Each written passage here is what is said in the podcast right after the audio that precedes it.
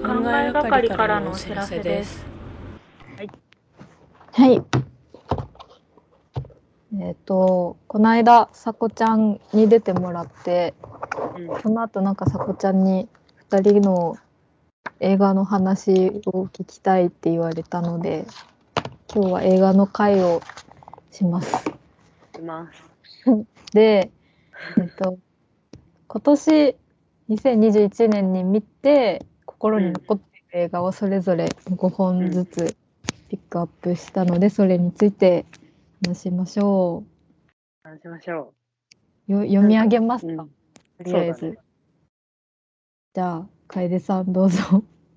なんかもうタイトルとかしかうん。誰としてないんだけど、うん。 1個目が偶然と想像。うん。見たい。めっちゃ良かった。ああ、まだ見てない。 2個目が ポンヌフの恋人。うんうんうん。で、3つ目が、これなんか、歌謡年歌って読むのかななんかタイトルはめっちゃよく見る。そう、な読み方がえ、台歌謡。台湾かどっかの映画ですそうそう、台湾の映画。うーん。で、4つ目がコンタクト。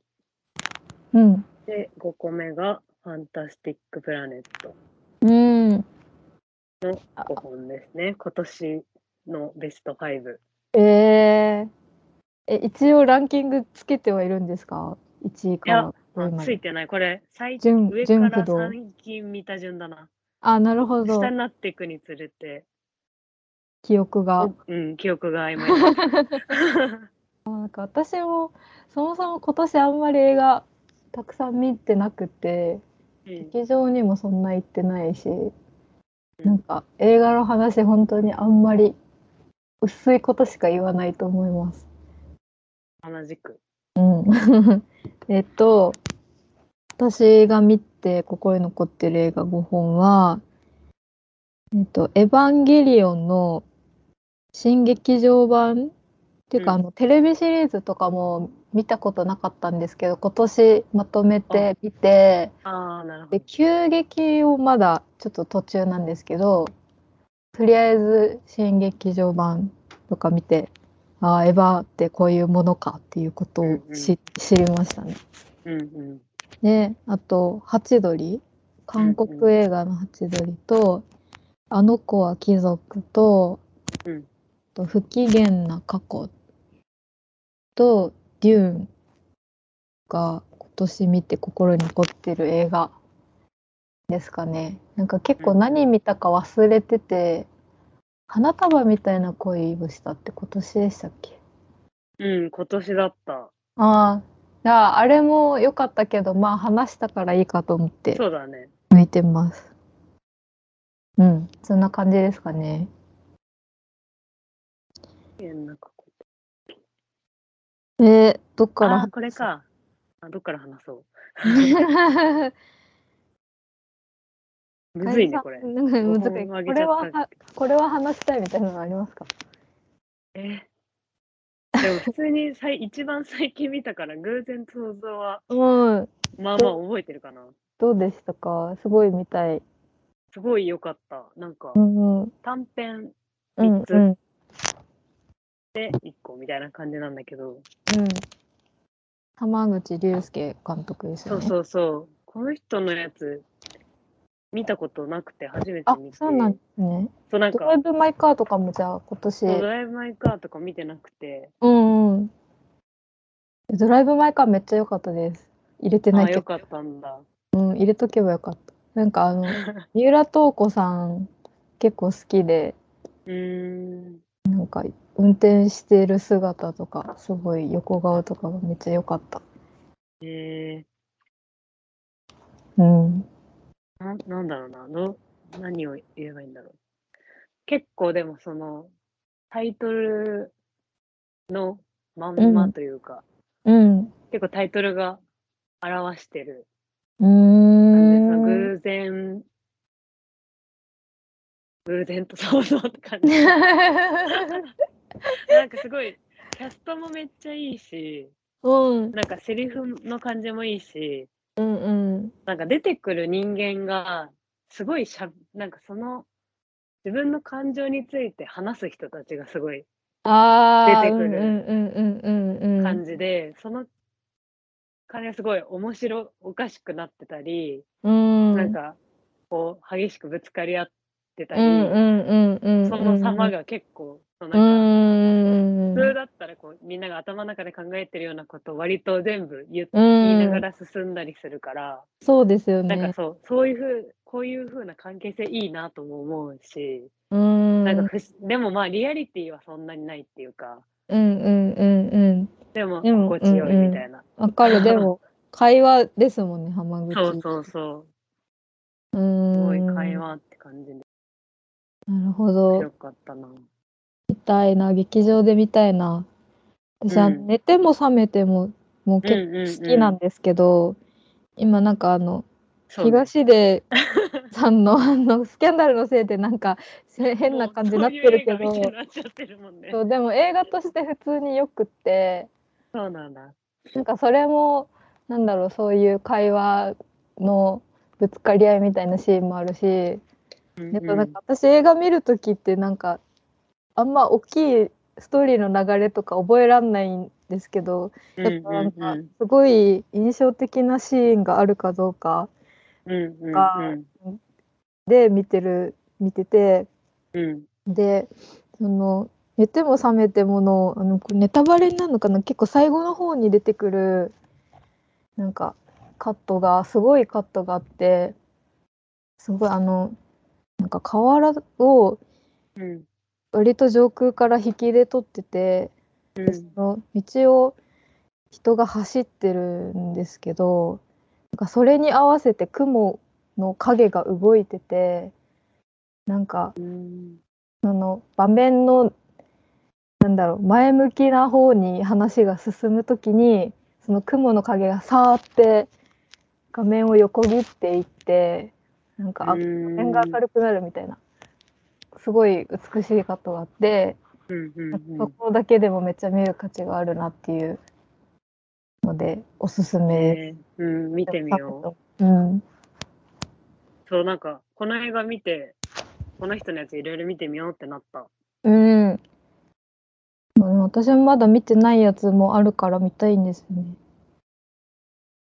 なんかすごい長いやつあるじゃないですかハッピーアワーだっハッけピーアワーかな。何時間だうんうんそれをどっかでかかるときに見たいんですよね。え三百分だめっちゃ長くない？長いい、か。うんすごいですね絶対休憩とかあるのかなトイレ行っちゃうけどなんか見逃しなんかた休憩ありそうだそよねした。ら大変そうですよね。こんうんこんな感じの映画って。うーん。ドライブ・マイ・カーも良かったです。まあ、さっき言ったけど。ハイブマイカーは村上春樹のやつだよね。うん、原作。私全然村上春樹読んだことないから何もわかんないけど、あの、なんか、いろんな、な、なん作中劇が出てくるんですけど、なんかその中でいろんな国の言葉で演劇をするっっていう、主人公のあのあの俳優さんなんだっけやばい名前が出てこない西島さん。あそうそうそう 西島さんが俳優ででなんか劇の演出とかもやってる人でう,、ん。でそのいろんなその劇を演出するんですけどでそのうん韓国語とか英語とかの中になんか手話も混ざってて。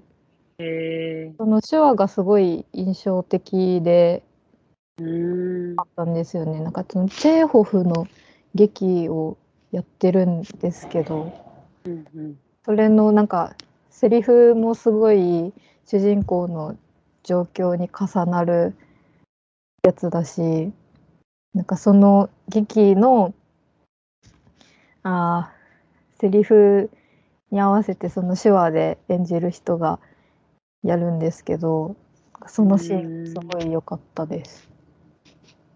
なるほど、手話なんだね。うん、うん、なんか全然関係ないけど、うん、なんかの舞台見に行った時に、うんうん短編集みたいな中で、うん一個のやつで手話、あの耳が聞こえない役の人がいて、うん手話の芝居をずっとその一人の人がしてるやつがあったんだけど、うんうんその時に、すごい手話でもなんかその感情がすごい伝わうるんんうだなんうんいうのを思い出したわ、今。う思んっ、たの。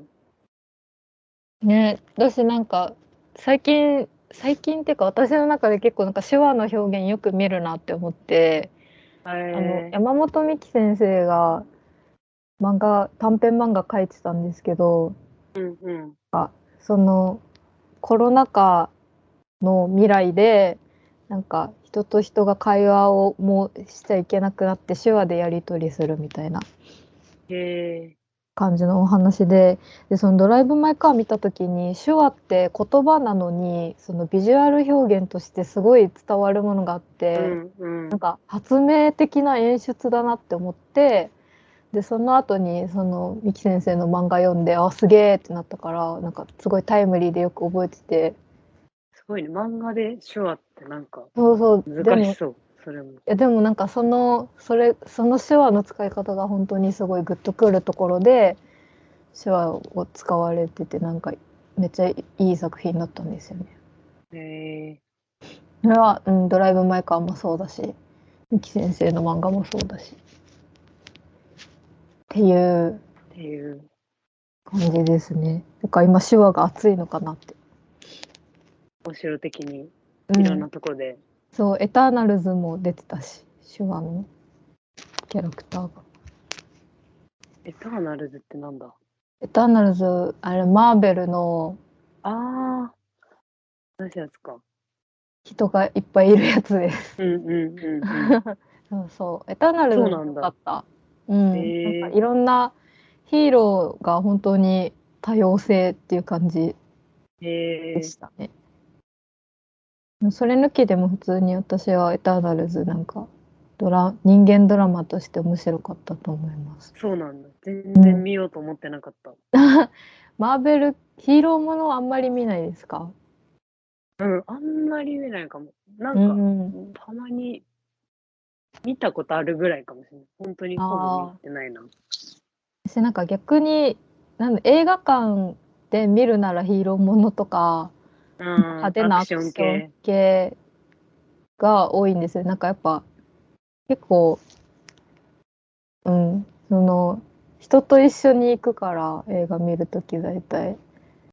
なるほどね。うん、その人が見たいやつを見てるって感じかもしれない。うん。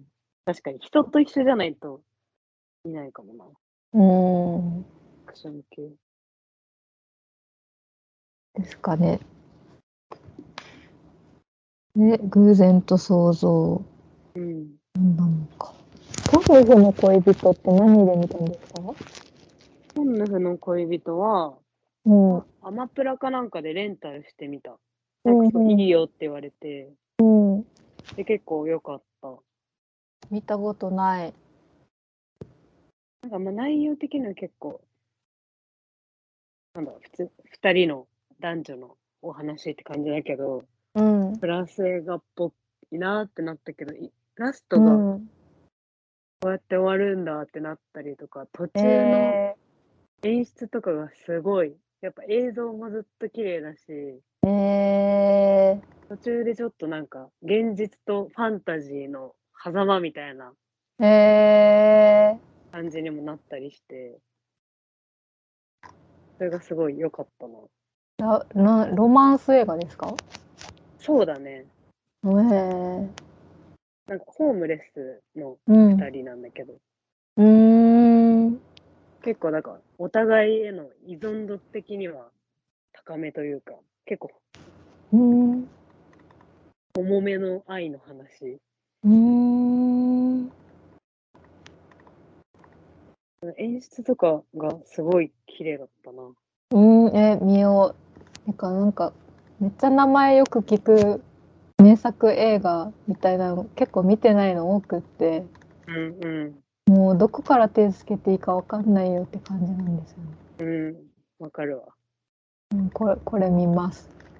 ねなんかそのいっぱいある中から人に言われるとあ、うんそうなんだって思って、じゃあそ勢いっでから行くか見るみたいな、うん、なりますよね。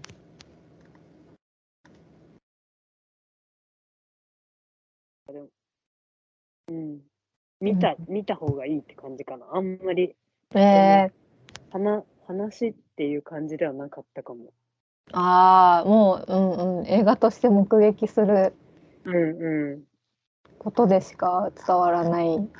つですね。え見よう。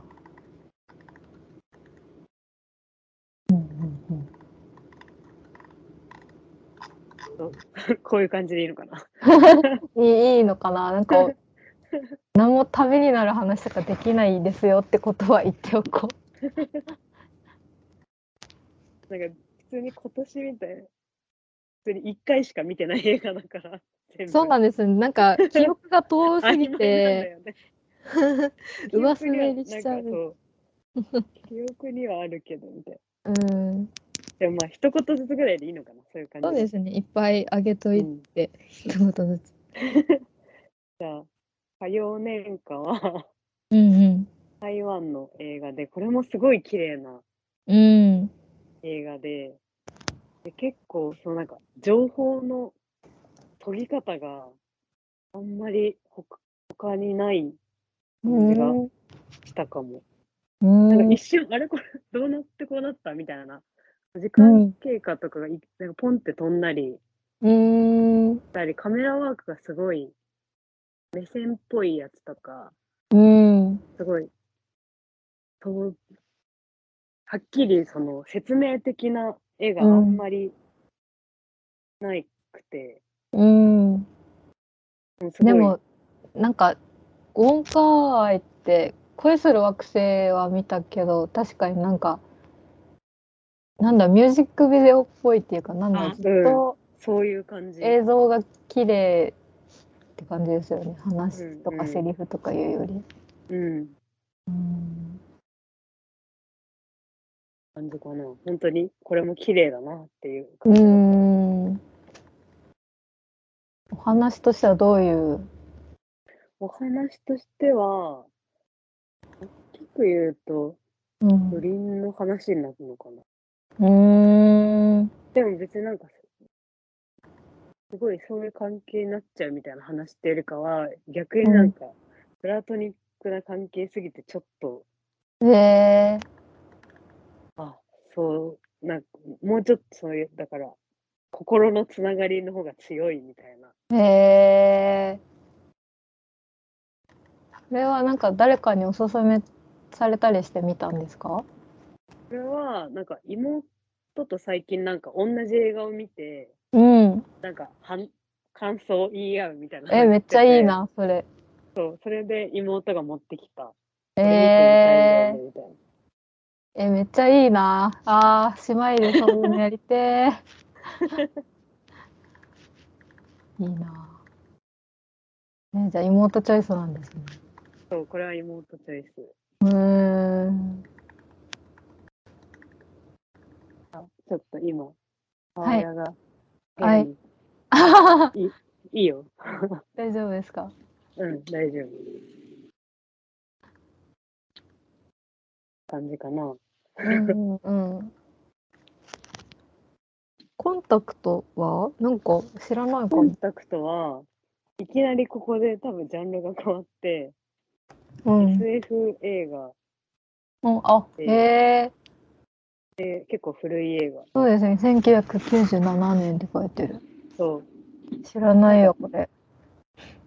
バックトゥーザフューチャーがめっちゃ好きなんだけど、うん。このロバート・ゼミキスでしちょっと縛って見てみようかなと思って、役者さんですか監督ああ、はい。で何個か見て、やっぱ普通に SF が好きなんだなっていううのがあーった、自分が。で、映画は、女の科学者の人が主人公で、ん。うん。宇宙との交信的な、うん。ざっくり言うとそういう話なんだけど、うん。結構そのなんか宇宙人がいっぱいバンバン出てきてっていう SF っていうよりかは、うん。割と宇宙人との関係性はすごい、リアリティが、まあ、あるのかわかんないけど、そんうな、ん、でうん、でも具体的本当にこやうるとしたらそうこそううかなみコンたタいクトを取るみたいなな。へ映画で、結構なんうかん宗教、恋恋仲になる人が出てくるんだけど、その人は宇宙人宗教、そーの宇、宙人とんいや、あの、主人公の科学あ者と、ーうんうんうん。だからその、まあ、牧師さんではないけど、なんかその宗教関係のうん人が出てきて、だからそこのなんか宗教と科学のうん。対立みたいな、へ描きつつ、ーうんうん。でもまあ結局、宗教もそういう科学もうん一緒だよねみたいなうーん。解釈になった、うん結論としては、うーん。うちの中で。うーん。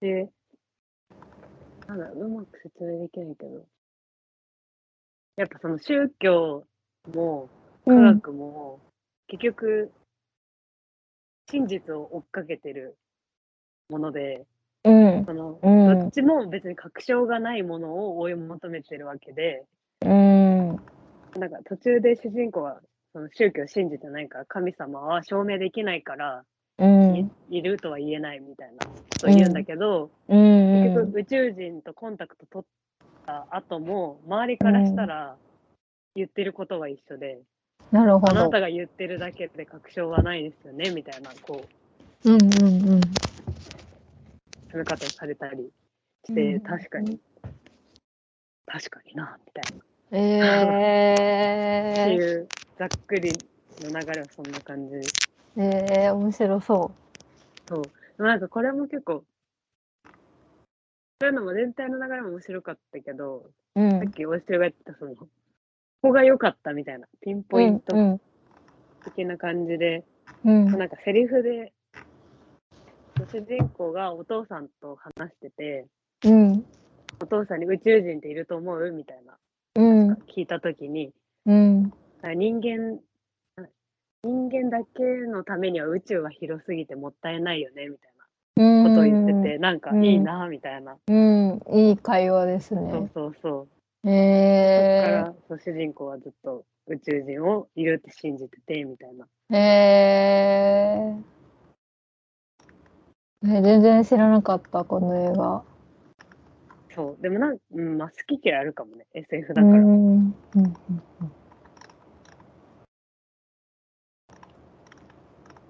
見ってていうる感じかなうんうんトピックもあファンタスティック・プラネット うんこれあれですよねトラウマ映画っていそううそうそうそう結構怖くアニメーションのそうなんか画風も結構怖い感じですよね。結構怖い感じで、うん、でこれはたまたまなんか暇だなと思って映画館行ったらリバイバル上映みたいなのやってて、うん、これ映なん画か館で見たんだ。いいそうな。そうなんかこれ知すごっいてそうるなと思って見てみて、なんかすごい面白かったうちは、うん。いやなんか高校生くらいの時に見たから記憶が曖昧だけど、うんなんかその当時美術予備校に通ってて、でうそんの時の講師のなんか若い女の先生がうん一番好きな映画がこれって言ってたのが覚えてえでまだ高校生だからなんかこの絵映画を見て「うん先生これが好きなんだ」み たいな結構衝撃だった 記憶がある。あれですよね人間がなんか魚人みたいなそうそう宇に宙人になん飼かわれてて飼われてるみたいなすごいいい話ですよね。そうでも結構やっぱ風刺的なうーん感じで、そのその魚人的な宇宙人側からの価値観でどんどうんうんんう人間が扱われていくけど、結うん局、そのなんか、人間がやってることとめっちゃ重なる部分もあったりして、ーんなんかペット側から見そたうそら人間ってこうだよみたいな。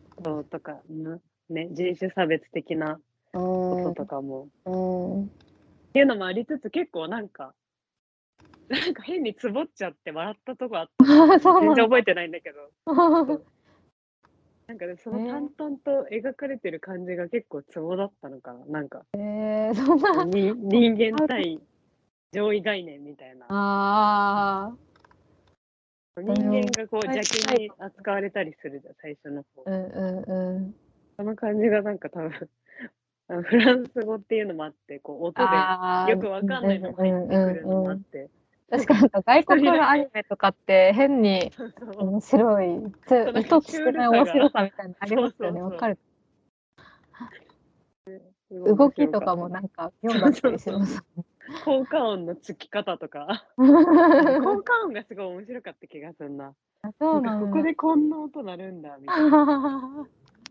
えー、見直そうう。ん、なんか前、怖いものランキングの話したときに、うん、うん。その、なんか外から大きいものに見られるのが怖いみたいな、これだと思うんですよね、多分。こちゃんとトラウマに始まり。そうそうそう。絶対これだと思うんだよな。確かに。で感今じあるかもね。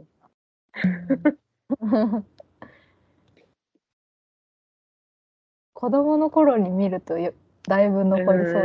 うん残りそう。確かうにん高校生の時だとまだ結構怖い。まだギリ子供かもしれない。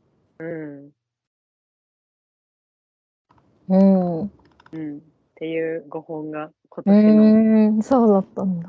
うん、印象に残ってるのかな。今どれも面白そうん。割と良かった。う。うんうんうんでは。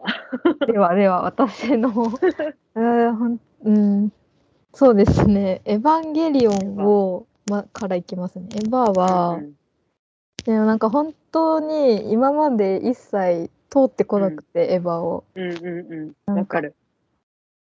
なんかあの映画最後の映画が上映されてた時も盛り上がってたけどなんうかんその時も別に見てなかったんですよね。ああなんか見なきゃなとは思ってたけど、うんうん。なんかいっぱいあるし面倒いなぐらいの感じでうん。でもなんか今年仕事辞めて暇だ し、うん。あ3日ってなって見ててでなんかテレビシリーズは結構見てるのきつくてやっぱ古いやつだし。うんうん。なんか価値観が、ね、今とは全然違うからそうだね。なんかアスカとかすごいあんた男のくせにみたいなさうんこととかうんすごい言うし、なんかラッキースケベシーンとかめっちゃ多くてそうだねそあの、ー綾波レイの描写も結構、そうそうおおそってなるよね。うそうなんか美里さんがサービスサービスっていう感じとかもちょうっと、んうん。あーって思うし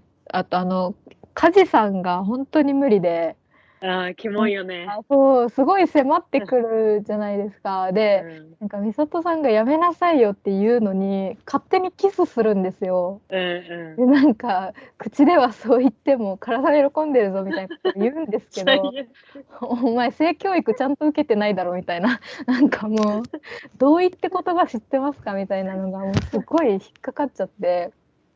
なんかもうそれ見ながらめっちゃ「いやこいつマジ無理キモすぎ」みたいなことをうんなんとかなんかもうなんかこれはレイプと一緒だよみたいなこととかを見ながら言ってたから、なんか彼氏が横で見てて「お前エヴァンゲリオン見向いてないだろ」みたいなすごい言われながら見てて、 うん。でもあの新劇場版はそういう部分がすごいあのせ何アップデート結構されてアた。ップデートされてあんまありそうなんだ。テレビシリーズのシンジ君は本当に全然好きになれなかったんですけど。うん。私あの思春期の男子がこの世で一番嫌いでなん かあのなんだろうテレビシリーズのしんじ君もなんか言ったらそのうん男の子だし、なんかうん急に親からすごい理不尽な、うん乗れ大人もう大人たちから本当に理不尽な目に遭わされてでもそれでも逃げちゃダメだ逃げちゃダメだみたいな感じでなんかその社会からのプレッシャーとかに苦しんでてっていうのはまあ別に今の男性とか普通のみんな子供から大人になる段階で通っていくところだと思うんですけどうん。でもなんかテレビシリーズ見てるとそうは言ってもシンジ君はその綾波とかアスカを性的に搾取している側っていうかなんかいろんなことを女の子に押し付けてもいるしなんかそそれでうじうじしてされてもムカつくなみたいなことをちょっと思っちゃっうん、 てあんまり好きになれなかったんですけどでうもんその新劇場版を見てるとそういう部分もなくなって。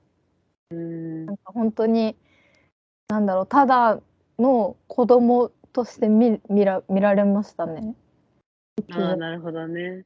でもう本当に大人たちがひどいなみたいなこといとやか、そうだよね。 あとあのもうあ碇玄道はテレビシリーズも映画ももうどっちも本当に最悪の人間クソやじって感じだ苦けどしすぎるよね。本当にクズすぎるあいつ。うんなるほどね。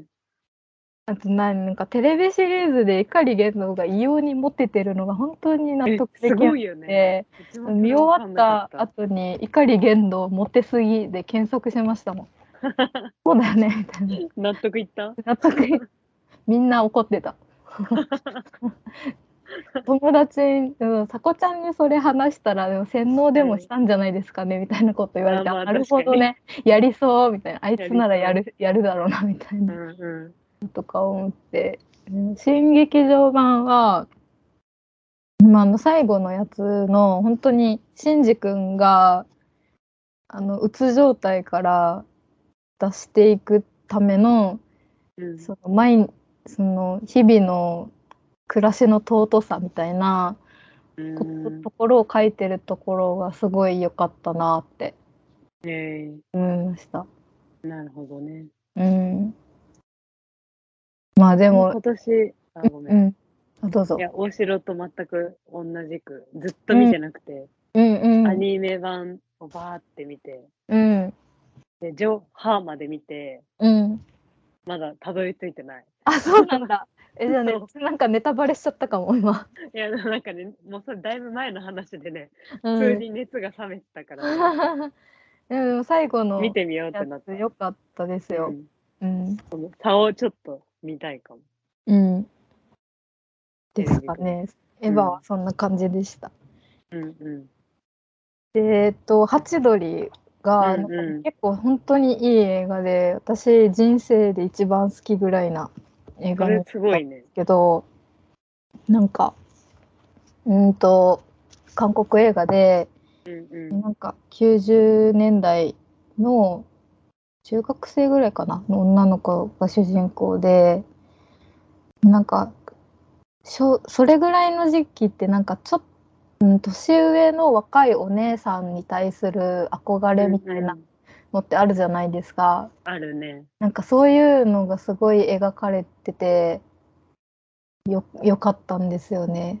えー、そうこれこの前、さこちゃんとうんなんか言ってて、うんうんうん。見たいと思ったけど、見たい有料のしかいいなくて、まだ見れてない。でも有料で見る価値ああります。私今もアマプラで多分レンタルしてみて、うん。なんか映像がすごい光が綺麗で、うん。主人公の女の子がめちゃなんかすごい魅力的な女の子なんですけど、なんかその子に逆光が当たって、なんか髪のサラサラな髪の毛にこの何髪のアウトラインが光ってるうんうんシうんーうんンとかめっちゃ綺麗だし、そのやっぱなんかシスターフットものなんですよね。で、うんハンジ先生っていううん主人公が通ってるなんか塾みたいな、なんだ、習字の教室なのかな漢文の教室かみたいななんか塾がででなんかそこの先生なんですけど多分年齢は大学生ぐらいうんうんあでも20代から30代ぐらいのお姉さんがいてでなんかすごい素敵で優しい感じの先生でなんかもう本当に好きになっちゃうんですよねみんな見てたら。ねうん、でなんか主人公の名前なんだっけウニウニだったかな名前が友達と一緒にその塾に通っててうん。その塾の子その友達とのトラブルとかあとなんかウニにお兄ちゃんがいるんですけどうん。お兄ちゃんにすごい殴られててウニは。あら。なんかでそのあどこまで話せばいいのか難しいから見るんですもんね。見ようと思ってた。うん、じゃああんまり言わない方がいいけどなんかとにかくそのハンジ先生との関わりを通してウニがうんなんかすごい韓国でその時代に少女として生きていていろんなことがあってなんかうーんむずいどこどう言えばいいかな。でもそのハンジ先生との関わりを通じてちょっとなんかこれぐらいのことちすごい小さいことだけど自分にできることからちょっとずつ始めるっていうかなんか希望もある感じのそこまでのめっちゃ希望でもないけどうんうんもううそのなんかそのハンジ先生が残していくおし教えみたいなのもめっちゃよくって。ん。えー。そう。っていうね、なんか、うん、見てほしいでもななんか、うん、素敵なんだろうなっていう。すごい素伝わっ敵なた映画でした、本当に。なんか、見てみます。すごい印象的だったのが、うん。なんか、私、沖縄出身なんですけど、中学生の頃に、なんか姉分っていう文化があって、姉分、姉分妹分はい。のえ部活の先輩とかがなんか後輩の中からお気に入りの子を見つけてその子とーなんか文通するんですよ面白なんい。か姉妹関係みたいなのを結んででなんか姉分妹分でちょっと可愛がって文通とかしてなんか憧れの先輩みたいな制度がえーあっえて、それってなんか人気が偏っちゃったりしないのあでもちゃんと振り分けら双れる。子とかは多分ないんですよあー私の記なる憶してる限りはみんな1対1の関係ほどで、ねえだから結構早い者勝ちっていうかー、うんうんうん。なんかでも大体その幅うんと部活だったら部活内で完結してるっていうかなんかバスケ部の先輩が他の部の子に声かけたりはしないしなんか大う体んその上の学年の一番イケてる女の先輩は下の学年の一番イケてる子にへえ。声かけるなみんたかいな怖い。感じがあって そうそうそうなんか、うん、あったんですよで私もなんかそういうのやっててへーあ全員がやるわけでもないんだ。あそう声かけられない人もいるしああだからやっあ声かけられると嬉しいんですよ後輩なのるほ子。どね。選ばれた感があるそんうだ。そうそうなんか面白いで大体先輩から行くんですようんうん。一緒になんか文通しやらないないみたいな。へえ。多分後輩は断ることはないと思うんですけうど、んうん。でなんかななんだったかなうんその後輩側から先輩に行くとなんか多分ちょっとビッチ扱いされるっていうかああ、あ「あいいつ。つ何?」みたいなっあそうーそうへえ。ていうのがあった気がしてなんかそういうのが出てくるんですよハチドリの中 に。でもなんかそう後輩の女の子が出てきてでなんかウニになんか素敵ですねみたいな感じでやるシーンとかがあってうわーなんか思い出すと思って。 それすごいね。すそごこいリンクすることなかなかない よ。でも沖縄の出身の子は大面白い結構あるかもしれないっへえ。ていうのがあったんですよ。懐かしいなと思そいれま女し子た。特有の文化なの。うん、男子は多分ないと思います。へえ。うちの中学校面で白いありましたね、それが。うん、そんな感じです。へえ。うんあ自分がめっちゃ気になった。うんでもその映画ではその妹分の子とかともいろいろあったりするんですよね。なるほど。子が結構面白かった。で、あの子は貴族は、もうこれもうんうんめっちゃ良かった。これも言本当っにてすたごよい、ね。よかった。あの、結構あの東京の話したじゃないですか前うんうコンプレックスだっていう東京出身うとん出身のみたいな、なんかもう本当にそういうことを描いた映画なんですけどでもその女性たち出てくる女性たちが、えー、と水原希子が富山出身で慶応に入ってん。うん。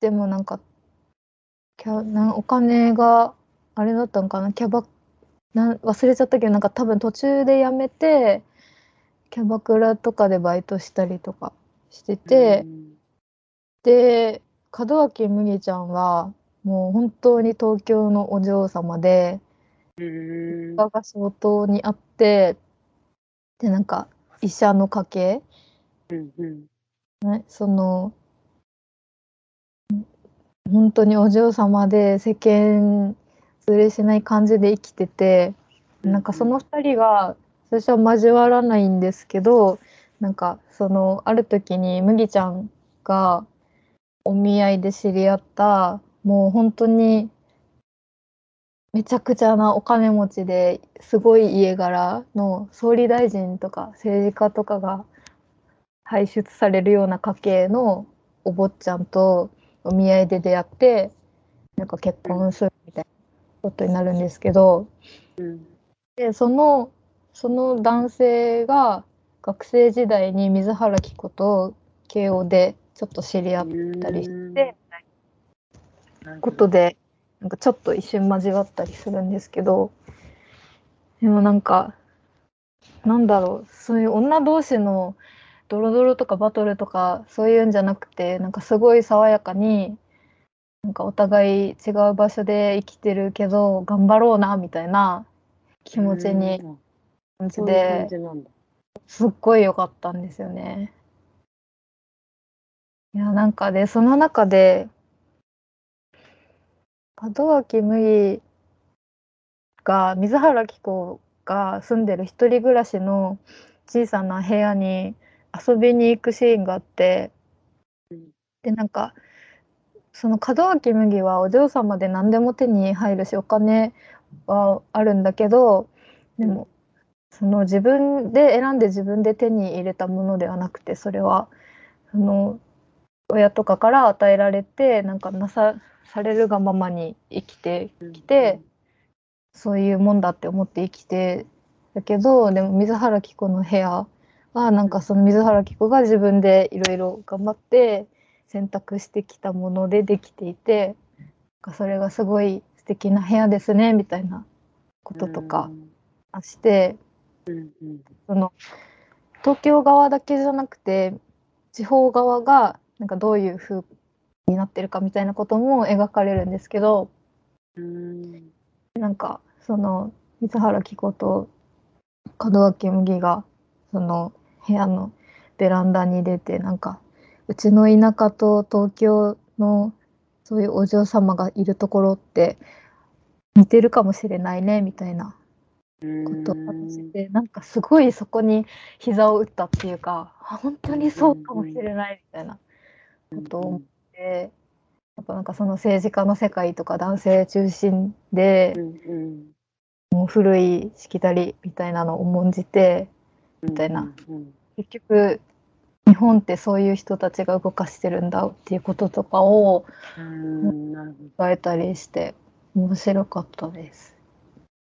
強そ超おすすめうなんか出てる人もなんかめっちゃいいよねめっちゃ良かったですね。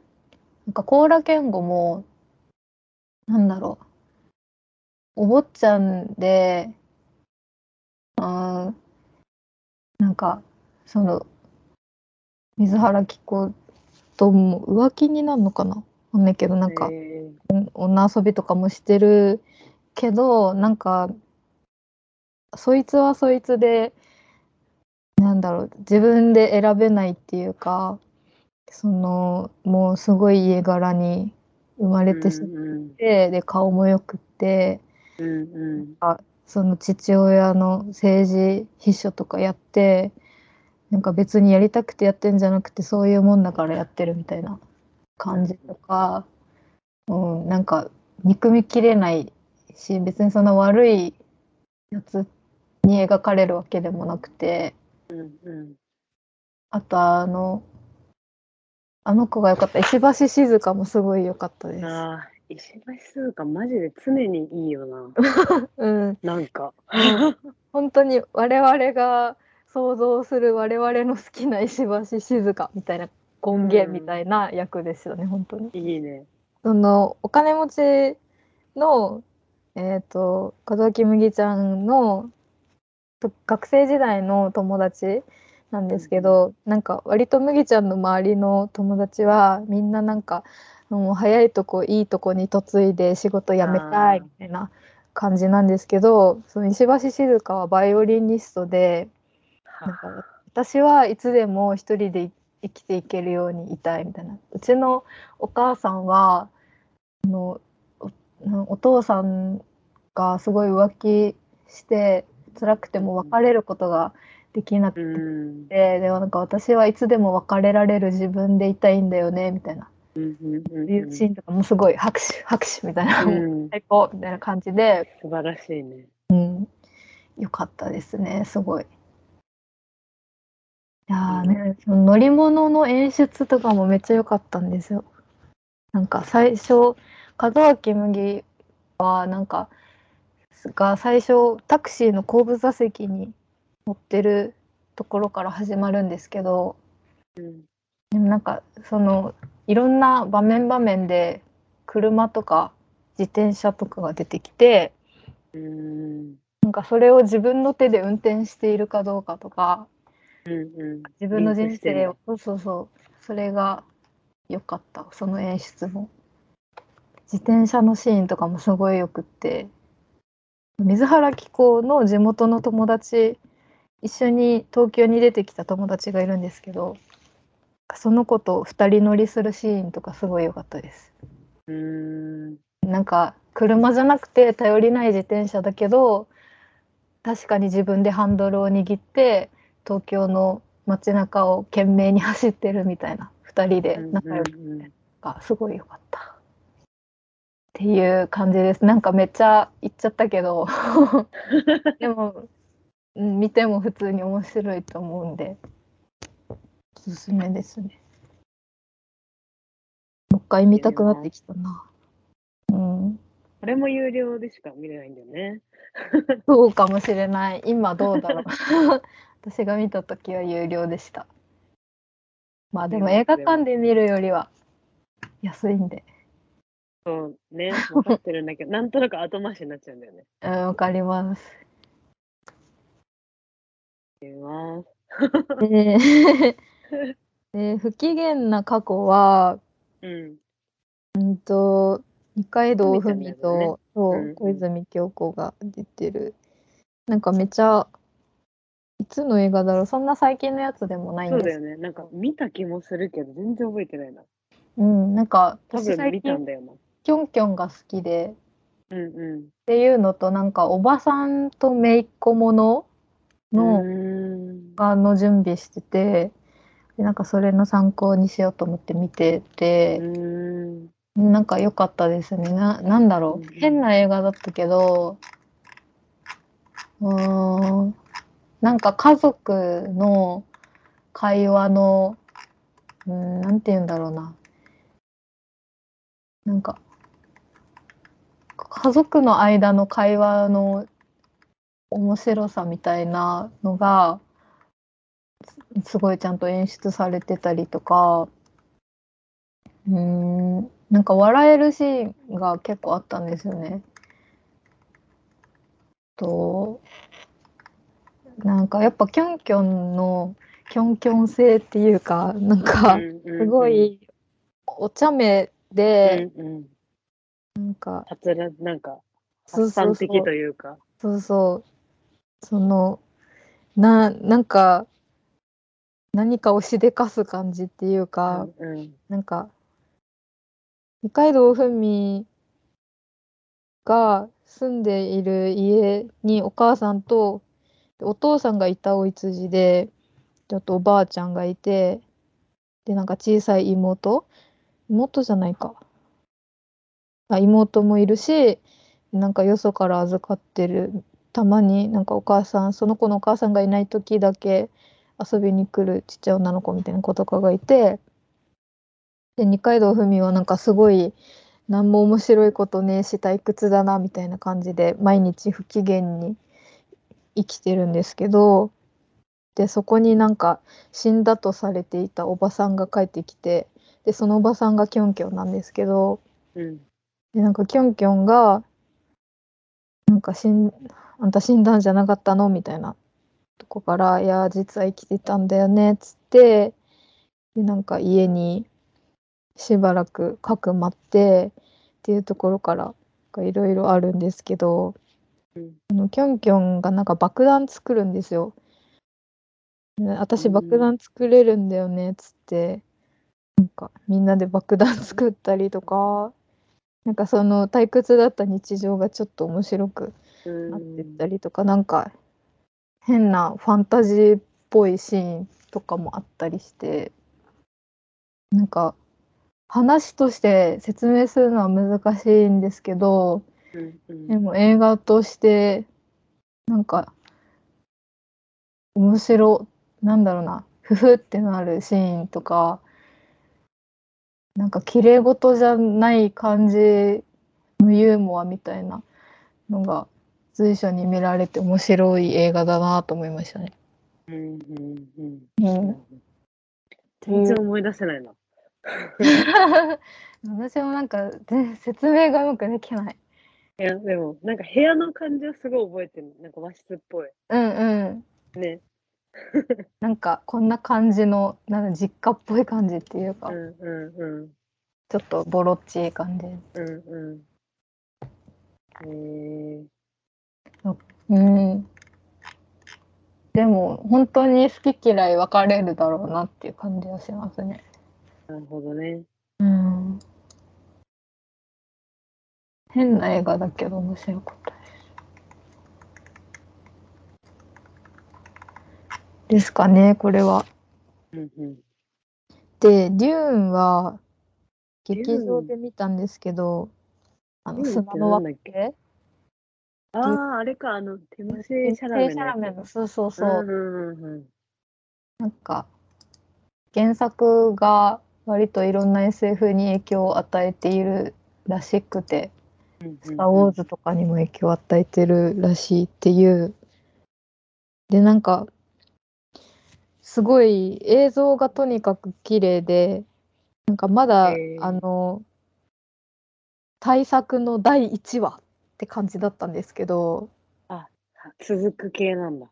そう本当に俺たちの冒険はこれからだみたいな感じなんですけどこのチルモシー・シャラメが好きっていうのとうんうあと私砂漠が結構好きでん。えー、なんかすごいもう結構ポスター見た時点で砂漠になんかテムセシャいラメるが。人がいるみたいなのだけでもう あ見ようみたいな感じだったんですけど。うん、なんか良かったです。なんか劇場で見て良かったなって思いました。すごないるほどね、確かに。美術東大っぽいもんね。が衣装とかがめちゃくちゃ美しくて見てるだそれ見てるだけでなんかあー素敵ってなる感じの映画だったんで多分なんかちっちゃい iPad の画面とかで見たら眠くなっちゃうかもしれないああ、なるほど。もう本当に世界観の説明って感じだったんですよね今回のやつは。えー、本当にこれからな感じなんだ。うんうん、これからっぽい感じです。でもなんか衣装が本当にすごい綺麗でした。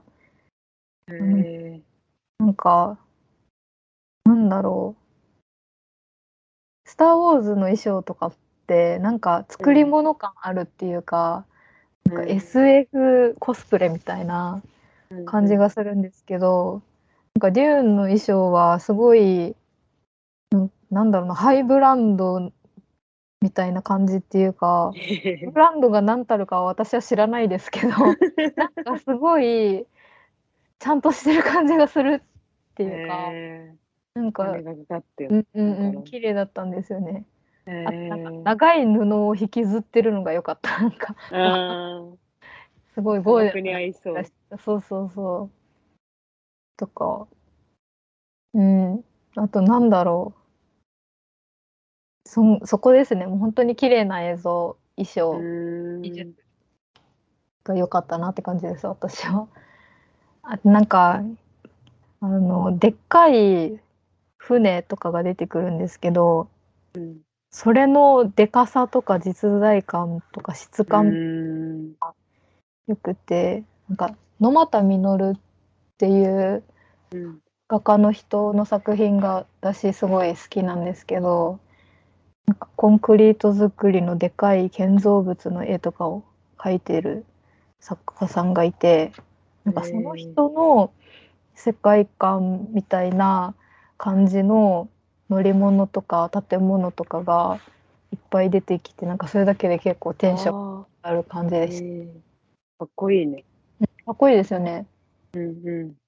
なんか、こういう、それとはちょっと違うけど、建築家が描いた、うんうんうなんん。かそう、実在できないけど、うんうんうん壮大なスケッチ集めた本みたいなの持ってるわ。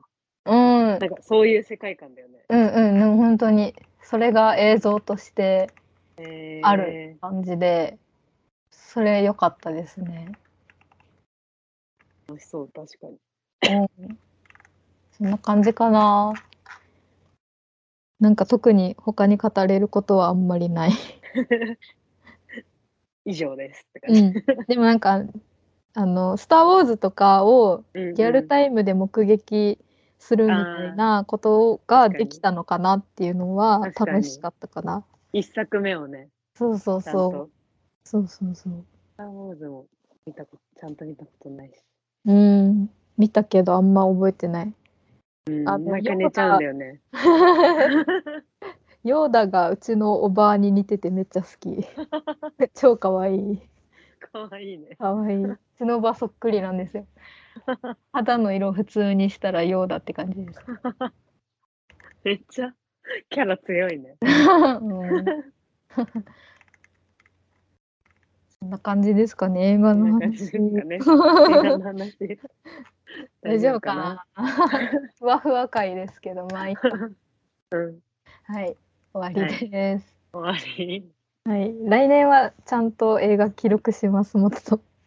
なるほどね。うんまた了解年末にやりましやょう。りましょはい。う。はい。